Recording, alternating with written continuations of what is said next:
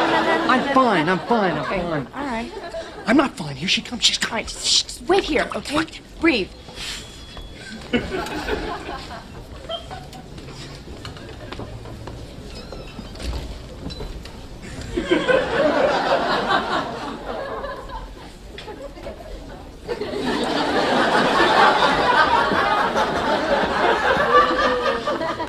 How do you do that? I, it's like a gift. I, We should always, always break up together.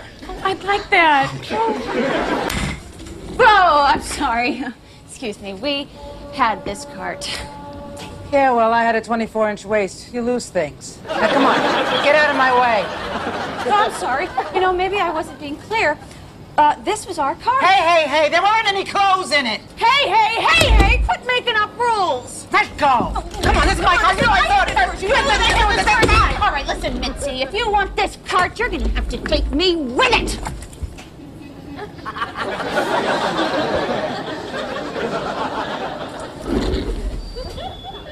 Did you see that? You were incredible. See that? A brand new woman, I ladies and wasn't gentlemen. giving you the wrong thing. You think I could No, not have done it's- this without it's- you?